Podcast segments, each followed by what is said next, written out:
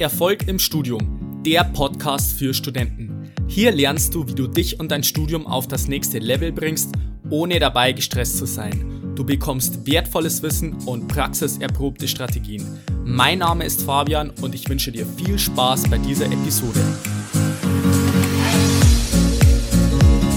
Ich grüße dich zu dieser neuen Episode. Schön, dass du wieder mit dabei bist. Wie ich es bereits in der letzten Episode angesprochen habe, werde ich heute wieder mit meinem Co-Moderator Marc aus Ingolstadt die zwei größten Tablet-Konkurrenten gegenüberstellen. Also einmal das iPad von Apple und von Microsoft das Surface Pro. Wir werden die jeweiligen Geräte in den unterschiedlichen Kategorien einfach gegenüberstellen, also wie beispielsweise die Programme, die Leistung, die Apps, Tastatur, Stift, Display und verschiedene andere Kategorien und werden dann dazu noch den Workflow vorstellen, so wie es wir im Studio handhaben, damit du dann für dich entscheiden kannst, was könnte für dich das passende Gerät sein, beziehungsweise wenn du schon so ein Gerät hast, wie kann man damit wirklich gut und effizient im Studium arbeiten. Und damit wünsche ich dir viel Spaß bei der heutigen Folge. So, ich bin immer noch bei meinem Co-Moderator in Ingolstadt zu Gast. Äh, falls du die letzte Folge schon gehört hast über das analoge bzw. digitale Lernen, dann kennst du ja den Markt bereits schon. Ähm, in der heutigen Folge soll es darum gehen, ähm, wie du letztendlich dann für dich herausfinden kannst, was für dich das passende Gerät in der Uni ist. Also bei uns ist es so, beziehungsweise bei mir, ich nutze aktuell das Surface Pro 2017. Und ich nutze das iPad Pro 2017. 2017, glaube ich auch. Ja. Okay, alles klar. 12.9. Und ja, also das war im Prinzip auch der Gedanke zu dieser Podcast-Folge, weswegen ich mich mit meinem Co-Moderator Marc praktisch connected habe. Und zwar bin ich selber ein Surface-Nutzer und kann halt deswegen auch wirklich viele Sachen zum, zum Surface erzählen. Und der Marc nutzt halt auch die ganze Zeit schon sein iPad im Studium. Und von dem her ist es halt ganz cool, wenn man zum einen halt jemanden hat, der das eine Gerät nutzt und dem zum anderen auch der das andere Gerät nutzt. Und von daher ist es, glaube ich, eine richtig coole Möglichkeit, einfach mal so beide Seiten ähm, objektiv darzustellen. Der eine erzählt ein bisschen was über Science, der andere über sein Gerät und von daher ist es jetzt nicht irgendwie, soll das jetzt nicht irgendwie so ein Bashing sein, dass der eine sagt, hey, das ist jetzt besser als mein, sondern dass man einfach das bisschen so ähm, bespricht, wie machst du das, wie mache ich das und dann halt letztendlich, dass du für dich rausfindest, was könnte für dich das passende Gerät sein. Das hast du jetzt perfekt formuliert. Wir wollen das wirklich nämlich ausdrücklich vornher weg sagen, das ist kein Apple versus Microsoft irgendwas, weil ich weiß nicht, warum die Leute da so hitzig debattieren. Es ist einfach nur, finde das richtige Gerät für dich. Und deswegen gehen wir das jetzt kategorisch durch und wir fangen an mit dem ersten Thema. Absolut. Das erste Thema ist äh, vollwertiger Laptop versus nur Tablet in Anführungszeichen. Ähm, es ist nämlich so, dass das Surface Pro an sich ein vollwertiger Laptop ist. Also das hat ein Windows 10 Betriebssystem. Du kannst alle Programme installieren, also nicht nur Apps, sondern du kannst halt alles installieren, was du beim herkömmlichen PC auch installieren kannst. Und das war für mich zum Beispiel auch mit ein Grund, wo ich sage, hey, ich habe jetzt beispielsweise keinen Laptop, keinen PC und ich brauche jetzt neben diesem Gerät nichts, äh, was ich sonst nur brauchen würde, also beispielsweise für den Privatgebrauch jetzt, nicht, weil ich halt, wie gesagt, alles in einem Gerät habe. Und das ist für mich auch ein ziemlich großer Vorteil im Gegensatz zum iPad jetzt, wo ich mich jetzt wirklich vor dieser Folge nicht sehr damit beschäftigt habe, aber ich weiß halt, dass man halt, wie gesagt, nur diese Apps installieren kann und dass man, dass ich jetzt vielleicht denke, dass man vielleicht auch noch zusätzlich zu einem PC, auf einem PC angewiesen ist. Oder wie schaut das jetzt bei das dir ist, aus, Marc? Das ist teilweise ein bisschen ein Klischee. Es gibt mittlerweile für wirklich absolut alles eine App. Wenn du etwas auf dem iPad erledigt haben willst und es unbedingt auf dem iPad machen willst, dann kannst du das auch machen. Jetzt ist mein Tipp, ein iPad ist als Laptop-Ersatz voll okay für so einen Otto-Normalbenutzer, der ein bisschen auf Zalando shoppt, im Internet surft und dann vielleicht ein bisschen in Word schreibt und mal eine PowerPoint erstellt. Aber sobald du professionell an etwas arbeitest, sobald du anfängst zu programmieren, Videos zu schneiden Fotos zu bearbeiten, du brauchst für die Uni Cut und solche Programme oder MathLab, dann solltest du dir wirklich entweder einen Mac oder halt einen PC holen, was vollwertig ist, weil das einfach nicht mehr effizient ist auf dem iPad. Absolut, ja. Also du hast das jetzt gerade schon angesprochen. Für mich jetzt als Maschinenbaustudent wäre es jetzt nicht ausreichend, mit dem iPad zu arbeiten, weil ich weiß ganz klar, dass es bei uns bestimmte Programme gibt, auf die wir jetzt vielleicht später noch drauf eingehen werden, aber die kann ich einfach auf dem iPad nicht installieren und vielleicht auch nicht sogar auf dem Mac. Also es gibt bei uns auch Programme, die kann man nicht mal auf dem Mac installieren. Und von daher ähm, sehe ich auf jeden Fall da schon mal ein bisschen so den Pluspunkt beim Surface, weil es einfach ein vollwertiger PC ist und du einfach deine Programme installieren kannst. Du kannst deine USB-Sticks anschließen und deine Dateien übertragen, externe Festplatten und einfach das als normalen PC nutzen. Das Oder ist, wie glaube ich, du das das, ist, glaube ich, noch ein ganz wichtiger Punkt. Das iPad hat ja nur einen Lightning ähm, Adapter, also einen Lightning-Port unten. Du kannst keinen USB-Stick oder sowas dran schließen. Du musst für alles diese überteuerten Apple-Adapter kaufen. Das ist, glaube ich, noch ein sehr, sehr wichtiger Punkt. Für mich persönlich macht es das nie, nicht aus, weil ich habe absolut alles in der Cloud. Ich habe überhaupt keine USB-Sticks oder Festplatten oder sowas. Es ist nur die Cloud bei mir.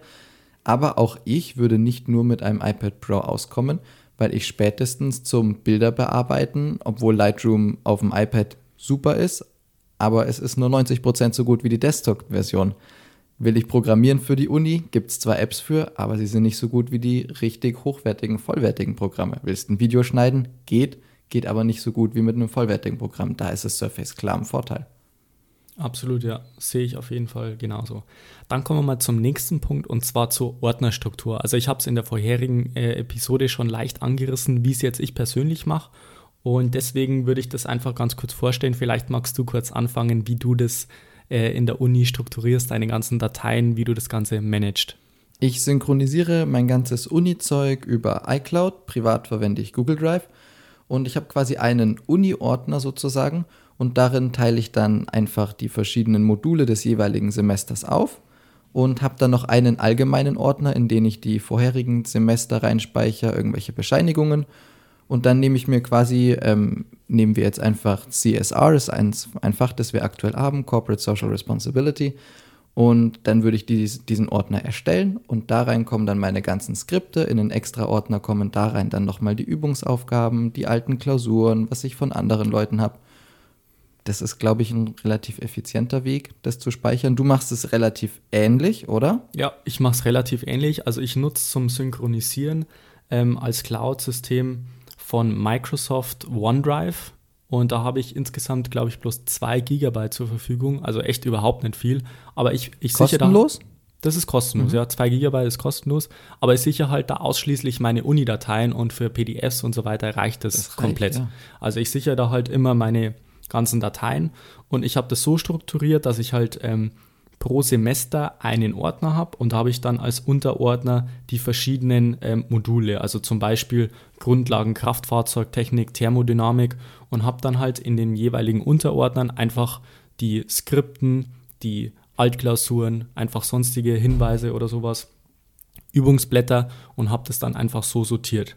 Aber was ich halt als großen Vorteil noch sehe, ist halt, ähm, einfach diese Ordnerstruktur Struktur ist halt einfach, wie man es auf dem Windows-Rechner kennt. Ich weiß jetzt nicht, wie das bei dir ist. Ist das in eine App auch. integriert nee. oder wie ist es dann ähm, bei dir? Es gibt beides. Es gibt und ich verwende es auch so in eine App integriert. Die, die App, die ich hernehme, PDF Expert 6 ist es, die greift einfach auf einen bestimmten Ordner in iCloud zu und in den speichere ich das auch rein. Mhm. Es gibt allerdings auch die Möglichkeit seit dem letzten neuesten Betriebssystem vom iPad, dass du ganz normal einen, einen Finder hast oder ich glaube bei, bei Microsoft heißt es Explorer oder dass du ganz Explorer, normal, genau, ja, genau, dass du dir ganz normal eine Ordnerstruktur anzeigen lässt. Die Möglichkeit gibt es seit einem Jahr oder sowas. Kam viel zu okay. spät, aber endlich ist es da und ich muss ehrlich sagen, ich nehme es fast nie her, weil diese Integration von du gehst in eine App rein und das funktioniert auf dem iPad so, wenn du eine App öffnest, die hat einen eigenen Ordner in deinem iCloud Drive, in deinem Online-Speicher. Und dann gibt es diesen PDF Expert 6 Ordner in iCloud, da speichert es alles rein, was du im PDF Expert machst und in den speichere ich dann auch einfach mein Uni-Zeug rein. Aber wenn ich möchte, könnte ich auch einfach die Ordner und so durchgehen. Das geht auch. Okay, also diesen klassischen File-Manager gibt es dann gibt's bei dir mittlerweile auch, auch, ja. Okay. Weil das habe ich jetzt gedacht, das ist halt bei Windows eigentlich ganz cool. Du hast halt diesen File-Manager und du kannst halt auch relativ leicht Dateien kopieren, verschieben und so weiter, auf dem USB-Stick kopieren, uploaden oder irgendwie verschicken. Das geht halt relativ leicht. Ich muss auch sagen, das war mit der größte Nachteil vom iPad, bis zu dem letzten Software-Update dann, dem großen, dass es das nicht gab. Weil da bist du oft da gestanden und musstest dir irgendwelche Apps aus dem App Store runterladen, die das so halb gemacht haben, auch einfach nicht geil. Das war lange Zeit wirklich ein sehr großer Nachteil. Und jetzt ist auch der, der Finder, der ist zwar gut, aber er ist nicht auf einem Explorer oder einem Finder Mac-Niveau. Also man merkt schon, dass es eine iPad-Version davon ist, ja. Okay, alles klar. Ähm, ich habe jetzt gerade schon ein bisschen die Ordnerstruktur angesprochen. Ich möchte jetzt gleich überleiten zum Thema Programme bzw. Apps fürs Studium. Und da ist es bei mir so, dass ich halt als Organisationstool einmal den Kalender benutze, wo mhm. ich halt meine wichtigsten Termine eintrage und äh, den Kalender zusätzlich noch mit dem Unikalender synchronisiere. Da gibt es irgendwie so eine iCal-Funktion. Ich weiß nicht, ob es die bei euch auch gibt. Gibt's, ja, ich, ich studiere für alle, die es nicht wissen, an der Technischen Hochschule Ingolstadt und wir sind so unglaublich technisch und fortgeschritten, dass wir das natürlich seit sieben Jahren in Planung haben, aber noch nicht umgesetzt. okay, alles klar. Ähm, ja, wie gesagt, also bei uns gibt es das auf jeden Fall schon mal ein richtig guter Pluspunkt im Gegensatz zur Technischen Hochschule in Ingolstadt. Ja, die Technische in Universität in München hat das natürlich. Ähm, ja, wie gesagt, also bei uns gibt es die Funktion, das Ganze mit dem Kalender von der Uni zu synchronisieren. Das heißt, ich habe dann alle Termine drin, die Vorlesungstermine, ähm, auch Klausurentermine. Das ist bei mir alles synchronisiert und meine privaten Termine natürlich auch. Das ist auf jeden Fall extrem wichtig, dass man sich da ein System überlegt, wie man das Ganze strukturiert. Und da haben auch viele Studenten Probleme damit, sich zu organisieren, vor allem wenn man halt ein Studium hat, das halt komplexer ist, das halt viele Module hat, wo man viele Tasks hat, die man letztendlich jeden Tag abarbeiten muss. Da werde ich vielleicht noch eine andere Episode dazu machen, aber ich wollte jetzt einfach mal ähm, letztendlich auf die Apps und auf die Programme eingehen. Und das ist, wie gesagt, bei mir einmal die Kalender-App und zum anderen noch, ähm, was habe ich mir jetzt da notiert? OneNote. Das habe ich jetzt gerade vor mir geöffnet. Ähm, ich habe das einfach so strukturiert, dass ich pro Semester ein Notizbuch ähm, angelegt habe, also Notizbücher. Da wird unterschieden zwischen Notizbücher und ähm, Überkategorien. Also das sind in dem Fall ähm, nicht Seiten, ich weiß jetzt nicht, also diese Reiter, was mhm. man oben so sieht bei, bei OneNote. Genau, und da habe ich halt die einzelnen Fächer abgelegt und halt noch sonstiges, falls ich irgendwie irgendwas äh, noch vermerken möchte, beispielsweise zur Uni, wenn ich sage zum Auslandssemester oder sonstiges. Und habe halt wirklich pro Reiter die verschiedenen ähm, Fächer angelegt, wo ich mir dann einfach Notizen mache. Das kann sein zur Vorlesung, zur Übung, vielleicht auch so, so kleine Zusammenfassungen, die ich dann strukturiert sammle pro Fach, habe dann alles übersichtlich dargelegt und schreibe mir dann vielleicht sogar Formeln raus. Und der Vorteil ist halt auch beim digitalen Lernen, du kannst halt aus dem Skript auch so Screenshots oder mit dem Snipping-Tool kannst du dann auch wirklich Teile in OneNote kopieren und kannst dir dann auch so eine Zusammenfassung schreiben, ohne dass du jetzt sagst, du musst jetzt das vielleicht abfotografieren oder du schreibst jetzt irgendwie eine Tabelle oder ein Diagramm ab, was du vielleicht lernen und können musst. Und das kannst du halt einfach per Drag and Drop sozusagen rausziehen, raussnippen und in das Dokument einfügen. Also das sehe ich auf jeden Fall auch noch als großen Vorteil. Ähm, dann geht es weiter. Also bei mir ist es so, ich habe halt, hab halt dann pro ähm, Fach pro Reiter einfach noch eine Seite mit den To-Dos angelegt. Und wenn, wenn du jetzt nicht digital lernst, dann würde ich das, dir das auf jeden Fall trotzdem empfehlen, einfach auch diese aktuellen To-Dos einmal in einem Tagesjournal und am Tagesjournal, wie ich es schon öfters in Podcast-Episoden angesprochen habe, das einfach aufzuschreiben. Und ich mache es zusätzlich noch immer so, dass ich pro Woche mir die einzelnen To-Dos in ein Dokument sozusagen ablege in OneNote. Da schreibe ich mir dann auf, zum Beispiel, diese Woche habe ich zwei Vorlesungen in dem Fach. Ich möchte dieses Übungsblatt durcharbeiten, das muss ich machen. Und das führe ich dann letztendlich wieder zu den Tages-To-Dos ab, die ich mir dann letztendlich immer jeden Morgen dann aufschreibe. Und das führt halt dazu, dass man das bei dem einen Fach einfach nichts vergisst. Ich weiß genau, was ich in der, in der Woche machen muss und vermerke das dann in meinem OneNote-Dokument und kann es dann wirklich durchstreichen, was ich dann getan habe. Und das ist auf jeden Fall ein großer Vorteil noch, vielleicht noch zum Thema ähm, Apps und Strukturierung, weil wir jetzt vorher gerade das Thema Ordnerstruktur mhm. und sowas hatten. Vielleicht möchtest du kurz ergänzen, Marc, wie du das bei dir so machst. Hast ich, du da auch irgendwie so eine Struktur oder wie machst du es bei deinem ähm, Studium? Die, die Ordnerstruktur ist bei uns beiden gleich, ja. also ziemlich ähnlich. Und ich habe ich hab lustigerweise auch mal versucht, in OneNote zu arbeiten auf dem iPad, aber mir war es persönlich zu komplex, weil ich sehr einfach mitschreibe. Ich lade mir die, die PDFs runter aus Moodle, die wir bekommen und arbeite dann mit PDF Expert 6. Das ist einfach nur ein PDF-Editor Und ich mache mir dann einfach nur Notizen und schreibe ein bisschen mit der Tastatur auch auf die Folie, streiche mir mit dem Stift ein bisschen was an. Aber das ist so alles, was ich mache. Ich mache keine großen Skizzen und dafür reicht so ein eher einfacher PDF-Editor vollkommen aus. Es gibt viele jetzt, das glaube ich, muss ich erwähnen, auf dem iPad gibt es viele, die sowas wie GoodNotes verwenden. Das ist mehr auf das handschriftliche Mitschreiben ausgelegt, wo du sozusagen nicht seitenweise schreibst, sondern so unendlich weiter nach unten scrollen kannst einfach und das dann mehr grafisch aufzeichnest. Das gibt es auch noch. Ich persönlich mache das einfach mit dem PDF-Editor. Mein Kalender, der leider nicht synchronisiert bei unserer Uni, nehme ich mir am Montag in der ersten Vorlesung, wenn es langsam losgeht, 10 Minuten Zeit und trage mir für die kommende Woche alle Vorlesungen händisch ein. Das ist nicht ganz so geil. Und sonst, ja, mitschreiben manchmal, wenn man irgendwie einen Text schreibt oder sowas, tue ich jetzt noch persönlich in, in Pages statt Word. Word ist quasi das gleiche wie Pages, bloß Pages ist von Apple und Pages hat viel weniger Funktionen. Also es ist nicht so komplex, nicht so aufgeladen, du kannst nicht so viel damit machen, aber so für einfaches Schreiben, wenn du mal einen Text schreiben musst, reicht es vollkommen aus. Das waren jetzt einfach so die Apps, die ich in der Uni groß verwende. Kalender halten dazu, aber das ist ja alles vorinstalliert. Genau.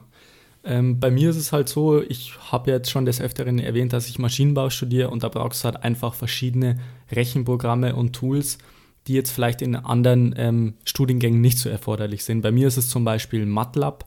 Wir, wir können so ja mal gucken, gibt es das als App? Ich schätze nicht, oder? MATLAB?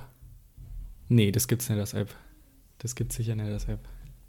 Schauen wir mal, das ist, das ist nämlich eine Sache, ich würde auf keinen Fall ein iPad empfehlen, wenn ihr irgendwie wirklich einen spezifischen Studiengang habt, wo ihr viel mit Mathe zu tun habt oder sowas.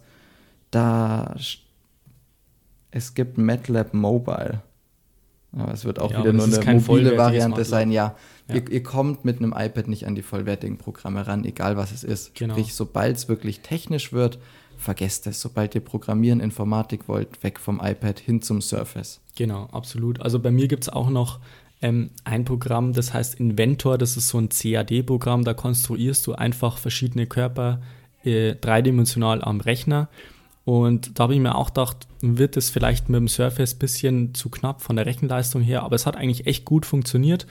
Und ähm, diese normalen Bearbeitungsprogramme reichen eigentlich aus beim Surface. Also wie gesagt, es ist ein vollwertiger Laptop, du kannst aber nicht erwarten, dass der jetzt die gleiche Rechenleistung hat wie Klar. jetzt ein Desktop-PC, das ist logisch. Aber für diese normalen Arbeiten, ähm, auch CAD, wo halt viele sagen, hey, CAD, das ist sehr rechenintensiv, das hat jetzt für meine äh, Ansprüche auf jeden Fall auch noch ausgereicht. Vielleicht hat es ein bisschen länger zum Laden gedauert, aber letztendlich ist es trotzdem flüssig gelaufen. Dann hätten wir den Punkt auch abgehakt. Okay. Sehr gut. Sehr gut. Nächster Punkt, also wie gesagt, Programme und Apps haben wir jetzt eigentlich soweit abgehakt. Jetzt kommen wir mal zum nächsten Punkt. Ich muss kurz die Seite aufrufen. Ich darf vielleicht zwischendurch noch sagen, ähm, das ist ja eine sehr kontroverse Debatte immer mit diesen Apps auch und vollwertig. Probiert einfach mal aus, wenn ihr euch ein iPad oder ein Surface holen wollt, geht in den Microsoft oder in den Apple Store, stellt euch hin und geht einfach mal in deren App Store, guckt rum, welche Programme gibt's, könntet ihr das überhaupt machen und spielt mit den Geräten mal ein bisschen rum. Lasst euch da nicht zu sehr nur von online beeinflussen, sondern guckt wirklich auch selbst, gerade bei den Apps, die ihr persönlich schon verwendet ähm, oder den Programmen, vielleicht gibt es ja da mobile Varianten davon, vielleicht reichen die euch ja. Vielleicht stellt ihr fest, okay, ihr hättet gerne ein iPad, aber nee, es gibt mein Lieblingsprogramm nicht muss doch ein Surface nehmen. Also probiert es wirklich selbst aus. Genau, auf jeden Fall richtig guter Tipp. Dann kommen wir mal zum nächsten Punkt und zwar Akkulaufzeit. Also das ist natürlich auch ein wichtiger Punkt für vielen. Also wir haben es halt in der vorherigen Episode schon angesprochen, dass es auf jeden Fall wichtig ist, dass man in die Uni kommt, genügend Akku hat und dann letztendlich auch durch den Tag kommt. Und bei mir ist es so, ich nutze halt aktuell das Surface Pro 2017 und angegeben ist laut Her Hersteller eine Akkulaufzeit von 13,5 Stunden. Und da kann ich sagen, die wird bei mir definitiv nicht erreicht. Also das hängt natürlich ab, was ich mache. Im Normalfall komme ich auch durch einen Unitag durch. Wenn ich jetzt sage, ich bin jetzt von 8 Uhr bis 17 Uhr beispielsweise in der Uni und ich habe jetzt da hm, zwei, drei Vorlesungen, vielleicht habe ich eine Übung, vielleicht mache ich da irgendwie, ähm, lade mir kurz was runter. Für das reicht es eigentlich aus. Also ich habe dann vielleicht am Abend noch 20 Prozent oder so. Aber wenn ich jetzt sage, ich mache jetzt da wirklich, ich arbeite wirklich intensiv damit, und das Display ist die ganze Zeit an, vielleicht ist die Helligkeit auf 50, 75 Prozent, dann reicht es bei mir defini definitiv nicht aus. Also da ist die Akkulaufzeit vielleicht ähm, so, dass ich bis Mittag auf jeden Fall durchkomme, aber wenn es dann Nachmittag wird, dann kann es schon sein, dass ich da auf jeden Fall an die Steckdose muss. Wie schaut das beim iPad Pro aus? Also ich muss sagen, das iPad hat eine un unglaubliche Akkulaufzeit. Wenn ich aus dem Haus gehe und der Akku irgendwo über 40, 50 Prozent ist, nehme ich nicht mal ein Kabel oder sowas mit zum Wiederaufladen. Ähm, lasst euch von dem Punkt nicht zu sehr beeinflussen, denn in den Unis gibt es überall Steckdosen eigentlich meistens, jedenfalls bei uns, bei euch. Bei uns auch, ja. Ja. Aber das iPad hat eine wirklich grandiose Akkulaufzeit. Das muss man einfach sagen. Dadurch, dass halt Apple sowohl die Technik, also das Ganze, die physische Hardware und das Betriebssystem macht, ist halt alles super optimiert und auch einfach sehr flüssig und spart dabei halt Strom. Und ich mache mir nie Gedanken um den Akku. So gut hält er, dass ich okay, wirklich nicht klar. drüber nachdenken muss. Also da geht schon mal der Punkt ganz klar an das iPad.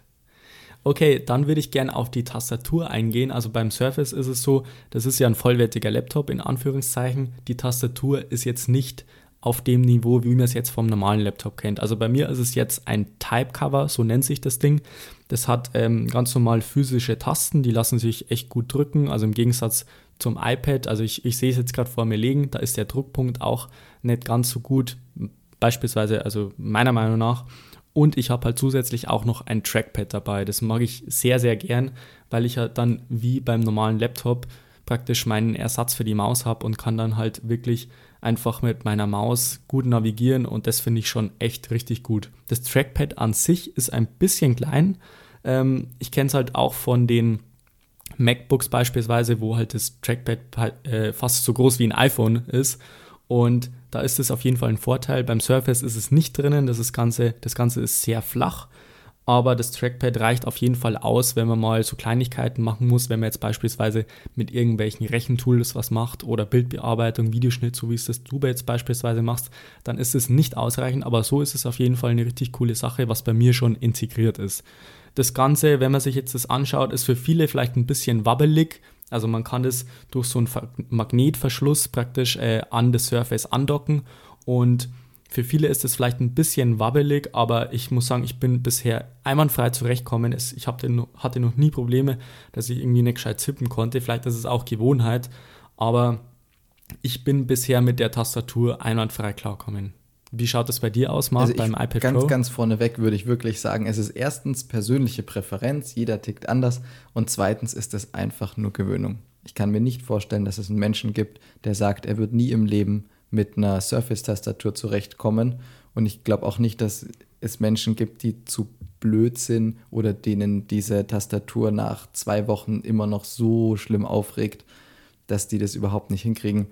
Ich beim iPad muss ich sagen, die Tastatur hat wirklich einen anfangs komischen, etwas zu komplizierten Faltmechanismus, der aber eigentlich super simpel ist, wenn man ihn einmal raus hat. Was sehr störend ist, ist, dass das iPad immer aufgrund der Tastatur, die zeitgleich als ähm, Ständer funktioniert, einen festen Winkel hat, in dem es steht. Das ist beim Surface nicht so. Das Surface hat diese, den Kickstand. diesen unglaublich coolen Kickstand hinten und mit dem du den Winkel vom Bildschirm variieren kannst. Das ist ein riesen Nachteil am iPad.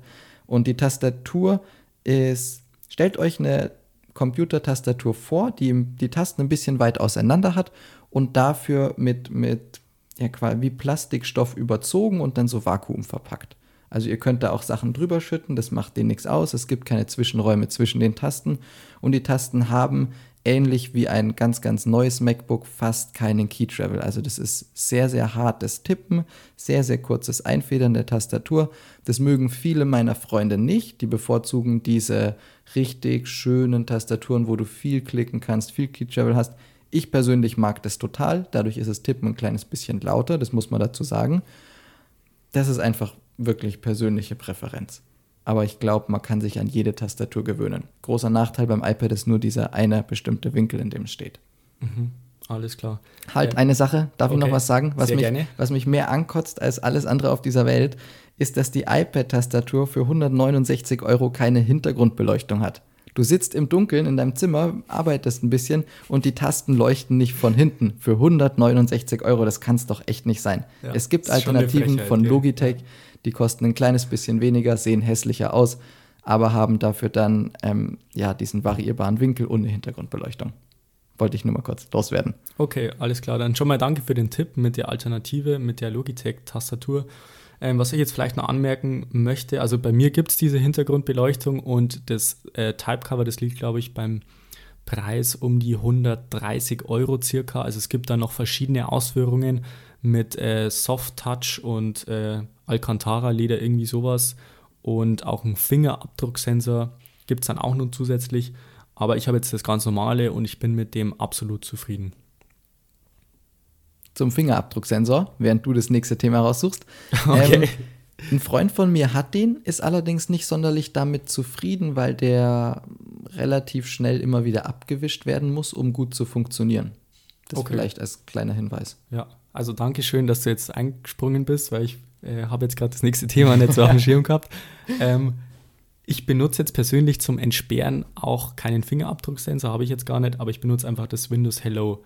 Das funktioniert echt gut. Übers Gesicht, oder? Mit Gesichtsentsperrung. Also ist jetzt datenschutzrechtlich die, datenschutzrechtlich die Frage, wie man jetzt das Ganze dann bewertet. Ähm, ich habe die Kamera teilweise abgeklebt gehabt, dann wieder nicht und mit dem Windows Hello, da kannst du es dann wieder nicht abkleben und ja, das muss halt jeder für sich entscheiden, ja. wie er das letztendlich haben will. Äh, ich wollte bloß anmerken, das funktioniert richtig gut mit dem Windows Hello, teilweise auch PIN-Code, aber es funktioniert auf jeden Fall gut. Dann zum nächsten Punkt, was ich jetzt gerade äh, mir rausgesucht habe. Sehr gut. Und zwar haben wir jetzt das Thema Tastatur abgehakt. Was auch noch ein extrem wichtiger Punkt ist, ist das Thema Stift oder halt ähm, Apple Pencil, Stylus, wie man immer auch das Ding nennen mag. Und das war für mich auch einer der Hauptgründe, warum ich mich letztendlich auch für das Surface entschieden habe. Jetzt bin ich sehr gespannt. Jetzt bin ich, mhm. ich bin jetzt auch sehr gespannt, was du nämlich dazu mhm, sagst. Mhm. Ähm, es ist nämlich so, dass dieser Surface Stift wirklich fast an einen normalen Stift hinkommt. Also das ist so unglaublich präzise, das Ding mit den verschiedenen Druckpunkten auch. Es ist natürlich ein bisschen ungewohnt am Anfang, weil du ja auf dem Display schreibst und nicht auf dem Blatt Papier, weil du hast halt nicht diese Rauigkeit, was du jetzt beim Blatt Papier hast, aber du hast halt einfach dieses Schreibgefühl und das war mir halt extrem wichtig im Studium, dass ich halt nicht vor meinem Laptop sitze und die ganze Zeit rumtipp und äh, dass halt ich die Möglichkeit mit dem Stift habe, in das PDF-Dokument reinzuschreiben. Und zwar wirklich, wie man es halt kennt vom Papier, reinzuschreiben. Formeln, Diagramme, Texte, egal was, unterstreichen. Ich konnte immer alles machen. Und da muss ich sagen, der Stift an sich ist echt top verarbeitet, schaut richtig gut aus, meiner Meinung nach. Ähm, die Druckpunkte sind hervorragend und äh, ich kann löschen, markieren und so weiter. Das funktioniert einwandfrei.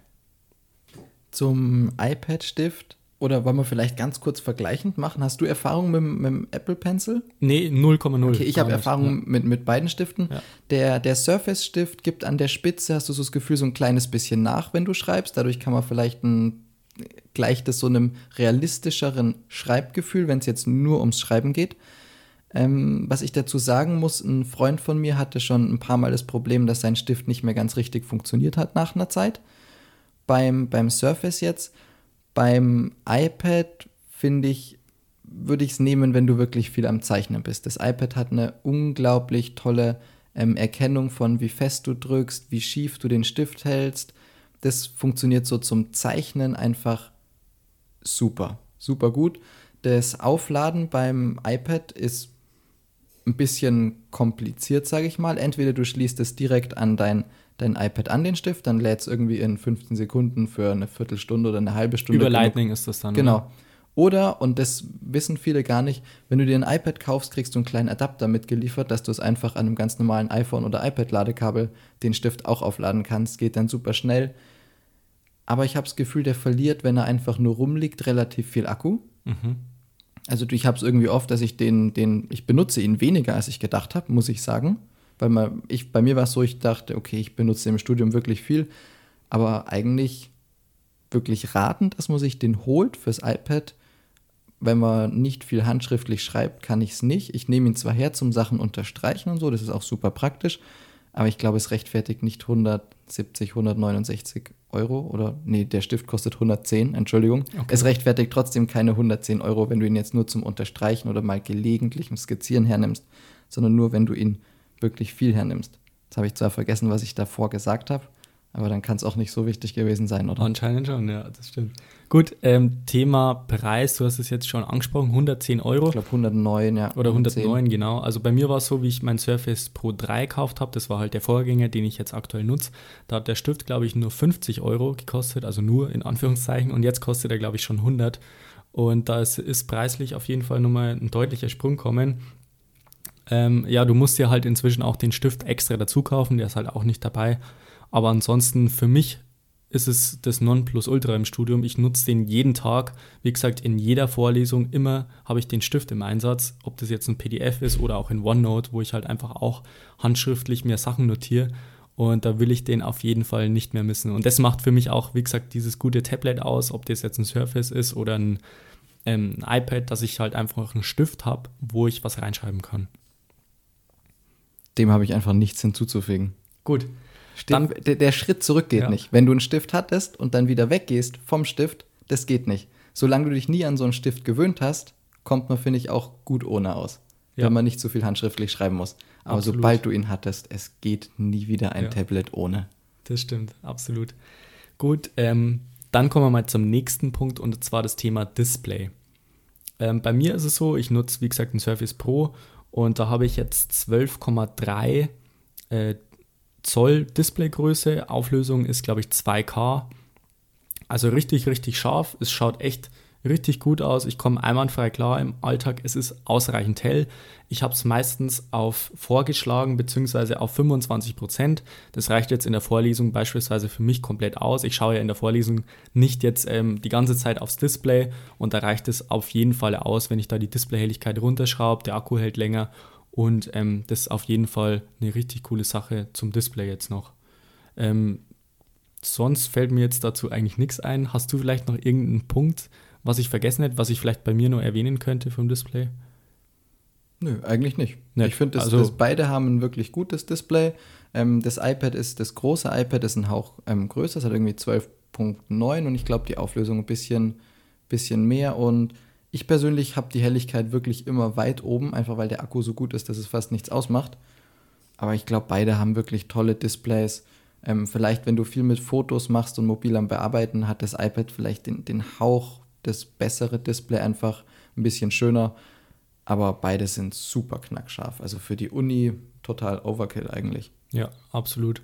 Wobei ich finde, also ich muss jetzt fast zugeben, als Surface Pro-Nutzer, gefällt mir das Display vom iPad fast noch einen Tick besser. Vielleicht liegt es auch ein bisschen so an dem, äh, an der Oberfläche bzw. an den Animationen, dass das halt einfach irgendwie ein bisschen flüssiger ausschaut. Und äh, das könnte vielleicht auch an dem liegen.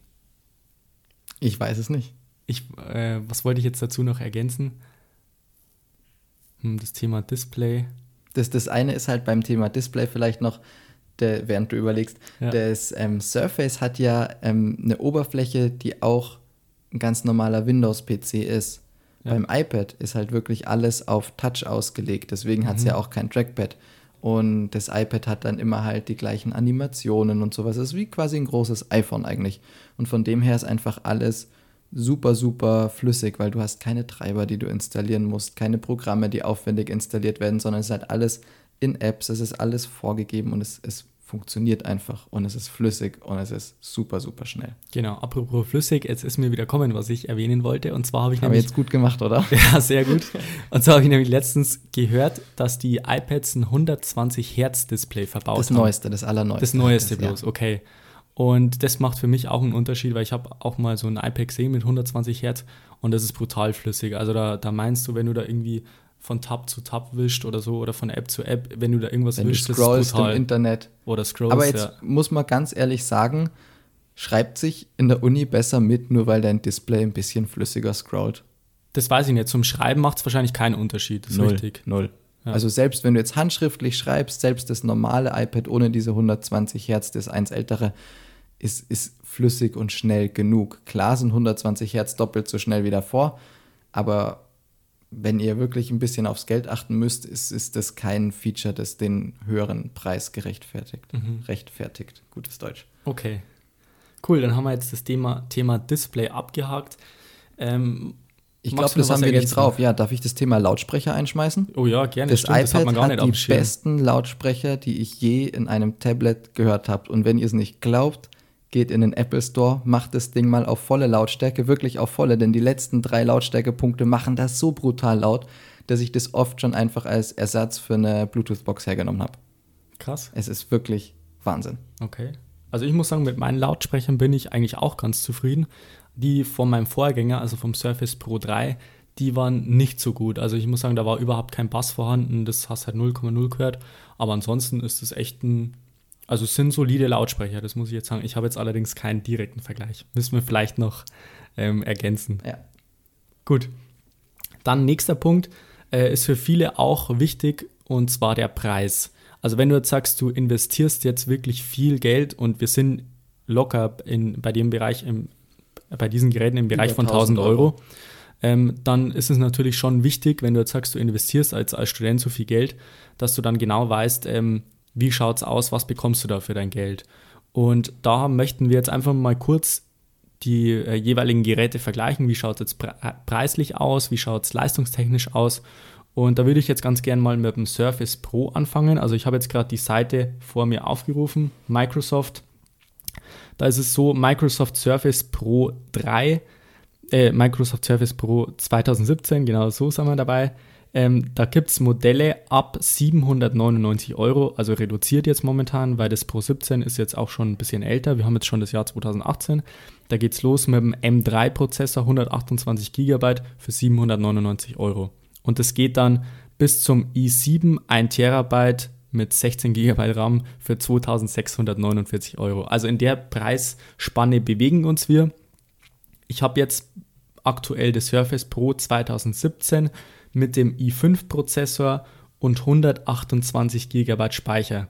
Das hört sich jetzt auf den ersten Blick ein bisschen wenig an, aber dadurch, dass ich halt mein Tablet nur in der Uni benutze, da halt meine Unidaten drauf habe, zwei, zwei drei Programme, reicht es für mich komplett aus. Und wenn ich wirklich sage, ich brauche jetzt mal äh, andere Daten, beispielsweise irgendwelche Urlaubsfotos, Videos und sowas, dann schließe ich meine externe Festplatte an und dann habe ich die auch parat mit USB 3.0. Da merkst du keinen Unterschied. Also das läuft perfekt, einwandfrei flüssig. Wenn du jetzt sagst, du hast vielleicht noch 100, 200 Euro mehr übrig oder du sagst, okay, ähm, es macht für mich keinen Unterschied, ob ich jetzt 1000 oder 1150 oder so zahle, dann ist es auf jeden Fall schon entspannter, wenn du jetzt sagst, du nimmst jetzt die 256 GB Version, weil du da einfach ein bisschen flexibler bist.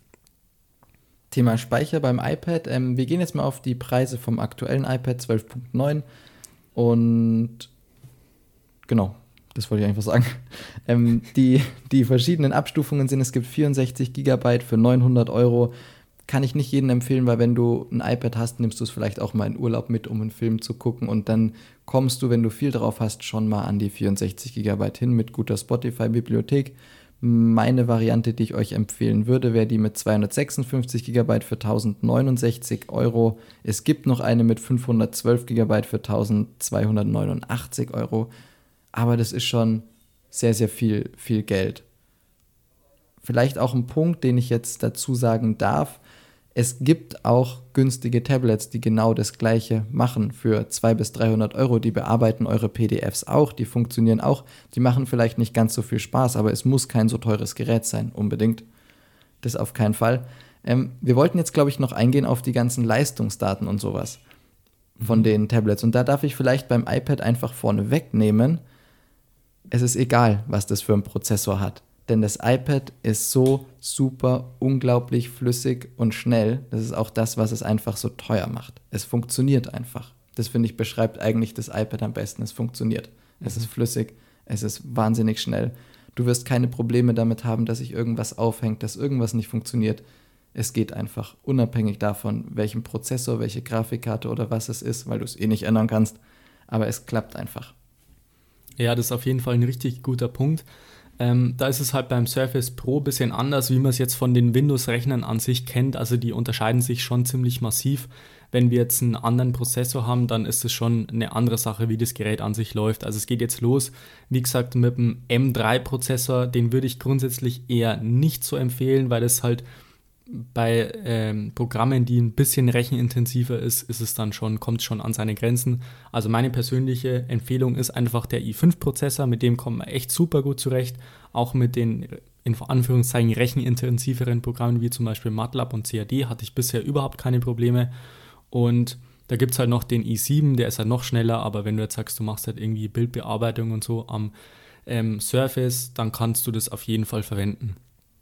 Aber wie gesagt, ist jetzt nicht unbedingt notwendig und vielleicht hast du, wenn du solche Pro ähm, professionellen Anwendungen hast, vielleicht hast du dann auch einen separaten Rechner, mit dem du das Ganze dann gestaltest. Also für sowas ist jetzt das Surface grundsätzlich eher weniger geeignet, aber ähm, an sich ist es eine richtig coole Sache und ich möchte jetzt auch nicht zu sehr auf die Spezifikationen eingehen, weil ich glaube, ähm, es gibt halt dieses Mittelding, den, den i5-Prozessor, den kann ich auf jeden Fall empfehlen und ansonsten ähm, Genau, mit der Festplatte und so weiter, das kann man dann je nach Budget, Budget praktisch selber festlegen. Ja, da kann man ja raus und reinlassen, wie man will. Wichtig ist, finde ich, am Ende einfach, dass, dass es funktioniert, dass es läuft, dass du damit zurechtkommst.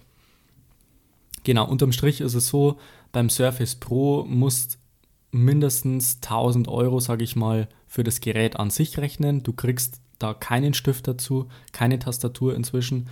Äh, die Tastatur kostet, wie gesagt, glaube ich, so 130 Euro, der Stift auch nochmal 100 Euro und dann bist du auf jeden Fall mit 1200, 1300 Euro dabei beim Surface Pro, wenn du jetzt das alles so haben möchtest. Genau da kommst du beim iPad auch aus. iPad 1000 Euro, dann hast du die 256 Gigabyte, dann holst du noch die Tastatur für 169 dazu und den Stift für 110, bist auch um die 1300 Euro weil bei Apple gibt es noch Studentenrabatt, glaube 10%. Bei Microsoft auch. Ja. 10%. Ja, super, praktisch.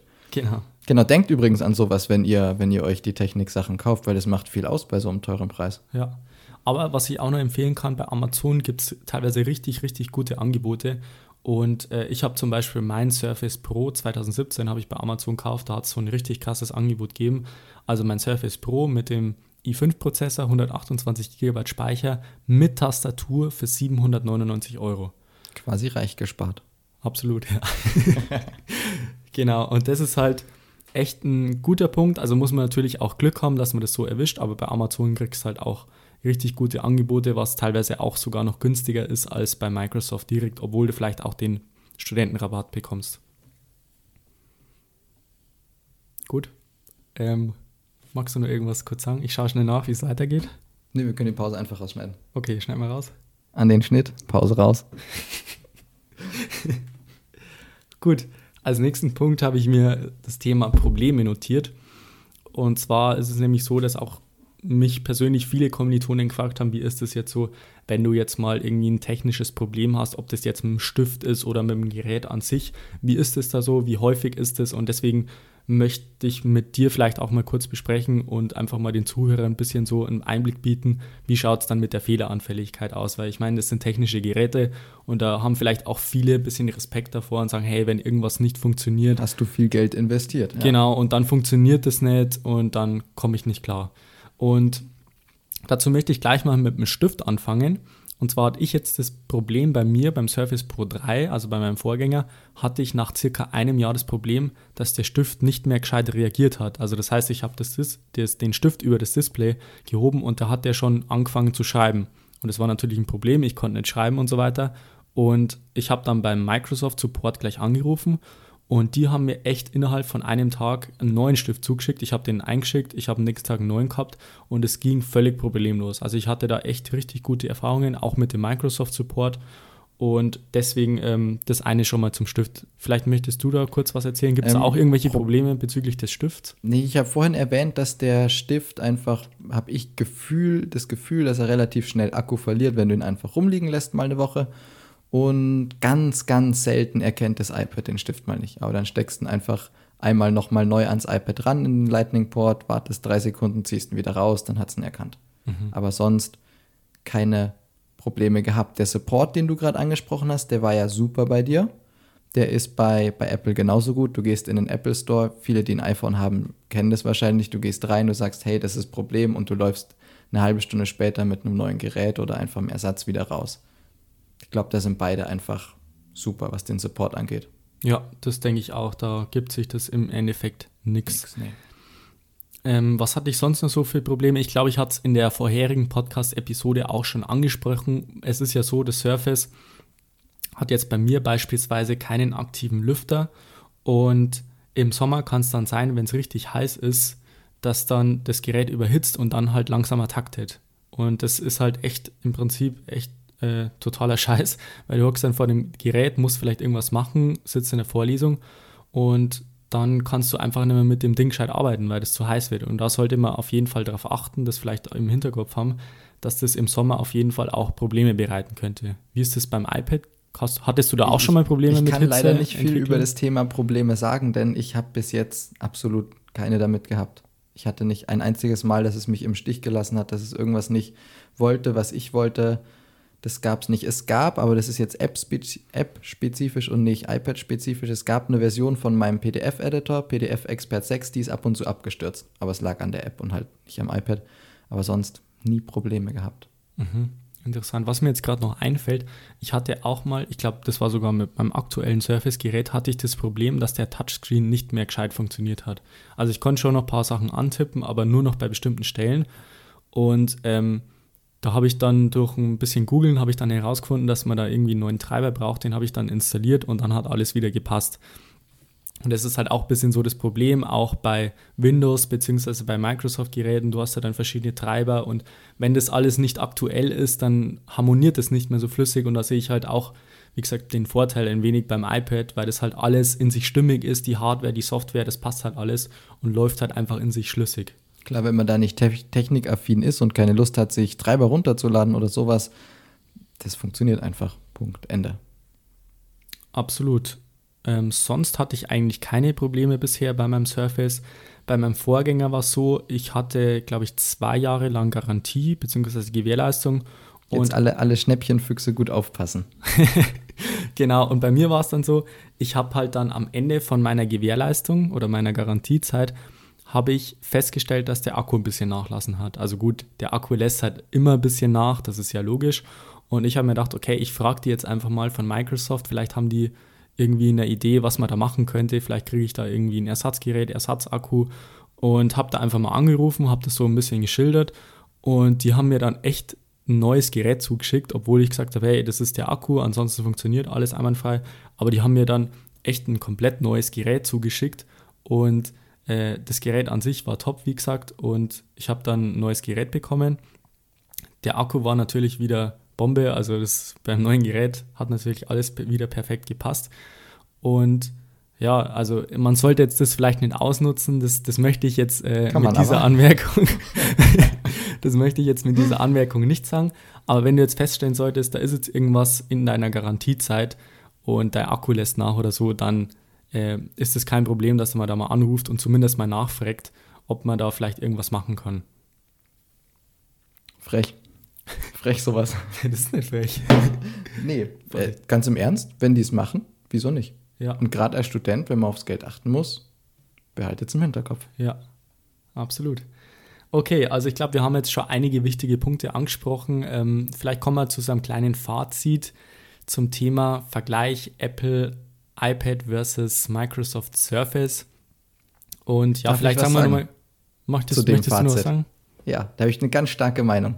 Okay. Und zwar, ich finde, dieses Vergleichen ist totaler Blödsinn, weil das Surface ist nicht unbedingt für die gleichen Leute gedacht, für die, die das iPad gedacht ist. Das Surface ist eher professionell, vollwertige Programme. Ähm, du brauchst dieses Microsoft, du brauchst einfach ein richtiges Betriebssystem dahinter. Das iPad nehmen viele auch einfach mal her, um nur im Internet damit zu surfen oder ein paar YouTube-Videos anzugucken, weil die Lautsprecher halt auch so schön sind. Das ist einfach als Multimedia-Gerät auch einfach toll. Und klar, beide sind echt teuer, aber ich glaube, man weiß schon relativ sicher, ob man ein Surface oder ein iPad haben will. Es gibt die Leute, die haben ganz starke Meinungen gegenüber Apple, die wollen auf keinen Fall ein Apple-Gerät, die holen sich das Surface. Es gibt die Leute, die brauchen die Programme, die holen sich das Surface. Es gibt die Leute, die wollen nichts installieren, die wollen keine Treiber, die wollen einfach nur, einfach nur irgendwas, das funktioniert, die holen sich das iPad. Es gibt die Leute, die viel kreativ sind. Eine Freundin von mir, die ist Handlettering Artist und die schätzt halt die Stift, den Stift vom iPad unglaublich sehr. Also ich glaube, man weiß im Herzen schon, was man sich holt. Wäre jetzt meine Vermutung. Wie siehst du das Ganze? Das hört sich ja schon fast philosophisch an bei dir. Also bei mir ist es so, äh, das, das Thema Gesamtfazit würde ich jetzt auch so abschließen, dass man sagt, hey, das ein, nicht das eine ist besser, das andere ist besser, das eine hat vielleicht ein besseres Display oder sonst irgendwas, sondern dass wir jetzt schon viele Punkte herausgestellt haben und dass jetzt eigentlich jeder so ungefähr wissen sollte, was liegt mir, was sollte, was sollte jetzt zu mir passen. Vielleicht schaut man sich das Ganze mal beim Kommilitonen an, wie er das so strukturiert. Und ja, ansonsten haben wir jetzt, glaube ich, ziemlich viele Sachen besprochen. Gibt es jetzt noch irgendwas, was wir ergänzen sollten? Das war jetzt überraschend aussagekräftig und produktiv, unser Vergleich muss ich ehrlich sagen. Weil wir haben bei beiden die Fehler, die guten Seiten rausgearbeitet. So viel Mühe habe ich mir nicht mehr für meine Videos damals gemacht. Also wirklich gute Arbeit von dir, muss man jetzt mal Fabian loben. Alles klar, danke. Obwohl das eigentlich nicht geskriptet war. Also haben wir uns eigentlich gut durchgearbeitet, würde ich mal sagen. Ja. Ich glaube, irgendwas wollte ich noch sagen. Aber ich habe es jetzt gerade vergessen. Ich weiß es nicht.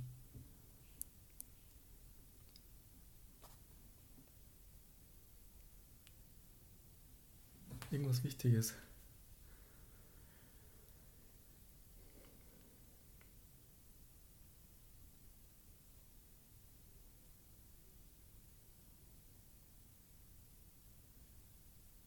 Egal. Ich stelle jetzt einfach mal zum Schluss noch eine Frage. Okay, Wenn du einen Freund hättest, unabhängig von seinem Studiengang wieder, was würdest du ihm empfehlen? Surface oder das iPad? Ah, richtig, richtig gute Frage. Weil um das ging es mir letztendlich auch, dass man sich dann Gedanken macht, was studiert man und für was braucht man das? Weil ich kann da echt einen krassen Unterschied feststellen zwischen den einzelnen Studiengängen. Bei den Maschinenbauern ist es beispielsweise so, dass halt echt viele dieses Surface Pro benutzen. Also ich sag mal bestimmt 60, 70 Prozent, also jetzt rein aus Bauchgefühl benutzen das, iPad, äh, das, das Surface Pro. Und das iPad ist dann eher so bei den BWLern beliebt, sage ich mal. Also bei uns gibt es Module, die haben wir gemeinsam auch mit BWL-Studenten zusammen oder TUM BWL heißt es. Und da benutzen schon auffällig viele dieses iPad. Und ja, für mich ist halt iPad auch ein bisschen so, so ein Lifestyle-Objekt, sage ich jetzt mal, wo du sagst, Total. Multi Multimedia hast du jetzt vorher auch schon angesprochen und es benutzen halt auch viele BWLer. Und die Maschinenbauer, die brauchen halt wirklich diese Rechentools. Und von daher sollte man sich wirklich fragen, was studiere ich, für was brauche ich das?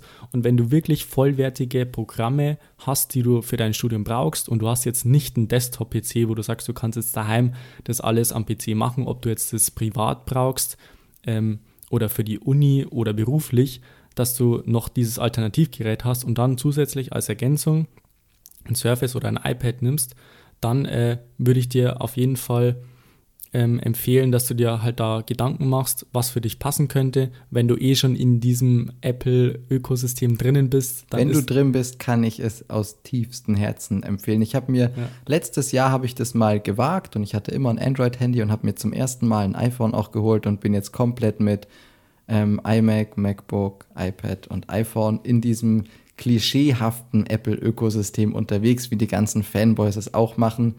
Und ich muss sagen, es funktioniert einfach so unglaublich gut. Die ganze Synchronisation, wie die Apps zusammenspielen vom Desktop auf die mobilen Sachen, das ist einfach wirklich gut. Kann ich nicht anders sagen. Okay. Also bist du auch schon dieser Apple-Krankheit verfallen sozusagen? Ich, ich, muss, ich muss ganz ehrlich gestehen, ich hat, mein erster Rechner war ein ähm, Windows-Rechner. Und den hat aber lustige Geschichte meine Mom aus meinem, also von meinem Balkon runtergeschmissen, weil ich das WLAN nicht ausmachen wollte. da gab es einen Riesenstreit in meiner Kindheit. Ja, und seitdem hatte ich keinen kein Laptop mehr. Und dann habe ich viele, viele Jahre gespart, bis ich mir ein MacBook, ich glaube, das war locker sieben Jahre später, konnte ich mir erst ein MacBook leisten. Ähm, um ehrlich zu sein, weil ich damals das Design so cool fand. Einfacher Punkt und habe mir das dann geholt und dann bin ich irgendwie in dieses Apple hübsches Design, tolle Bedienoberfläche reingekommen und seitdem, um ehrlich zu sein, nicht mehr zurück auf Windows gekommen. Seitdem ja, hänge ich irgendwie in diesem Ökosystem. Aber ich betrachte das ganz neutral. Also ich bin jetzt keiner, der Apple verteidigt. Es ist teuer, es kann sich nicht jeder leisten und ich muss auch sagen, es soll sich nicht jeder leisten. Ich empfehle den wenigsten meinen Freunden das iPad, weil es aus meinen Augen überteuert ist ein bisschen für das, was es bietet. Und viele, die aufs Geld achten, einfach mit günstigeren Sachen deutlich besser fahren.